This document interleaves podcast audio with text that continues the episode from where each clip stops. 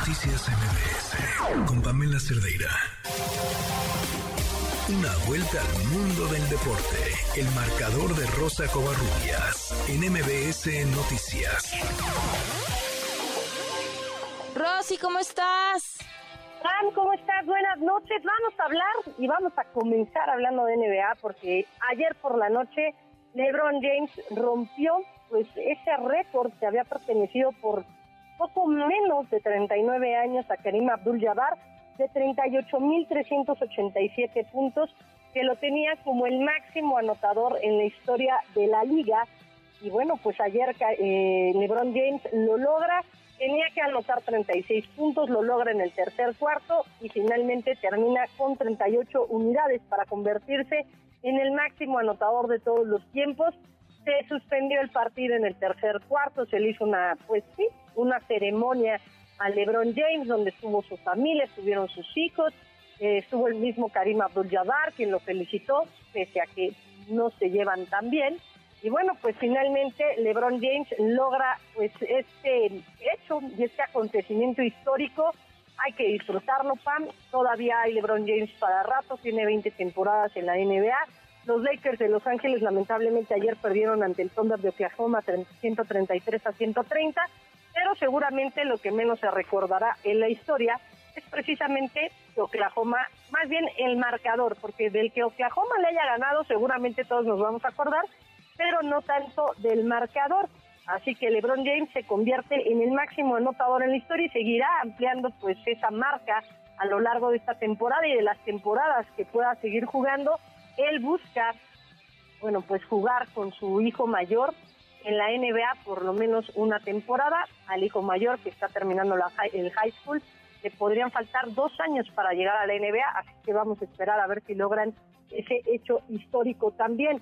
Nos venimos al fútbol mexicano porque el día de hoy se dio a conocer que Diego Coca será el nuevo entrenador de la selección mexicana, sí, quien fuera entrenador del conjunto del Atlas y ahora está dirigiendo a Tigres le ganó la carrera a Miguel Herrera, que era uno de los principales o de los, eh, de, los que se apuntaba que era que iba a ser el director técnico, Guillermo Almada, el director técnico de Pachuca, que para mi gusto hubiera encajado perfecto en el modelo de juego que querían para la selección mexicana de cara al 2026.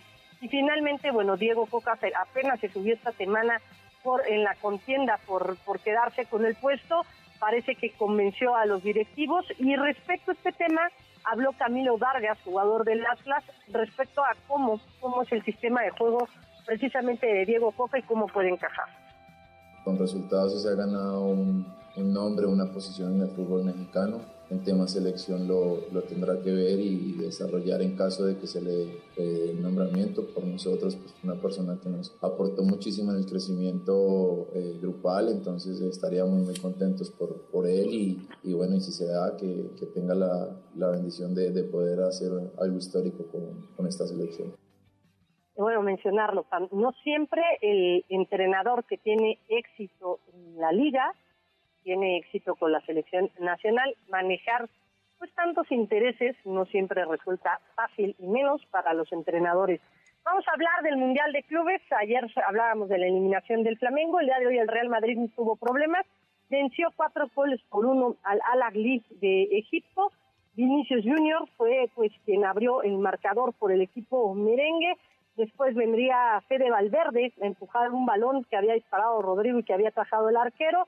Luego vendría la, el descuento por parte de Ali Malul desde los 11 pasos. Ya después vendría, bueno, pues eh, Dani Ceballos y Rodrigo que terminaron una muy buena, una jugada combinada muy buena. Rodrigo fue quien anotó y Sergio Arribas marcó el 4 por 1 que pone al Real Madrid en la antesala de su quinto título de Mundial de Clubes. Vamos a esperar a ver qué es lo que ocurre con el enfrentamiento de la final en donde estará midiéndose al equipo saudí árabe. En otras noticias, la FIFA dio a conocer, bueno, antes de escuchar otras noticias, vamos a escuchar a Carlo Ancelotti, el director técnico del Real Madrid, quien habló al término del partido. Son, estos son partidos donde hay todo que perder, nada de ganar. Para mí ha sido que 2 a 0 partido acabado. Esto no es el fútbol. Esto, en este momento teníamos que hacerlo mucho mejor eh, hemos bajado ritmo, eh, hemos bajado el control, hemos pensado, bueno, el partido está ganado, no es así. Tenemos que jugar bien y, focalizado hasta el final. Hay que decirlo, Pam, el Real Madrid ha sufrido tanto en Liga y bueno, pues ahora vendrá la Champions League la otra semana. Siguiendo con fútbol, pero esto con noticias de la FIFA, ya conocer eh, pues la, la terna de finalistas para el premio de Best en la categoría de mejor portera están Anne-Catherine Berger, Mary Ertz y Christian Endler, bueno, pues van a pasar a la votación final para determinar quién será la ganadora. Berger es la guardameta de la selección alemana y del Chelsea. A nivel de clubes ganó la Superliga y la FA Cup en el combinado nacional, es decir, con la selección germana. Llegó a la final de la Eurocopa del 2022, mientras que Ertz tuvo una destacada actuación con la selección inglesa en la Euro. Esta actuación pues la puso dentro del once ideal del certamen y con el club del Manchester United no tuvo pues eh, muchos eh, resultados óptimos, pero hay que decirlo, es una de las mejores porteras del mundo y es una de las mejores jugadoras del United, mientras que la chilena Endler fue pieza fundamental en los títulos de la Liga y de la Champions League del Olympique de Lyon Ayer lo platicábamos, Sam, este equipo que firmó un convenio con el conjunto del América y es sin duda uno de los mejores del orden en clubes femeniles.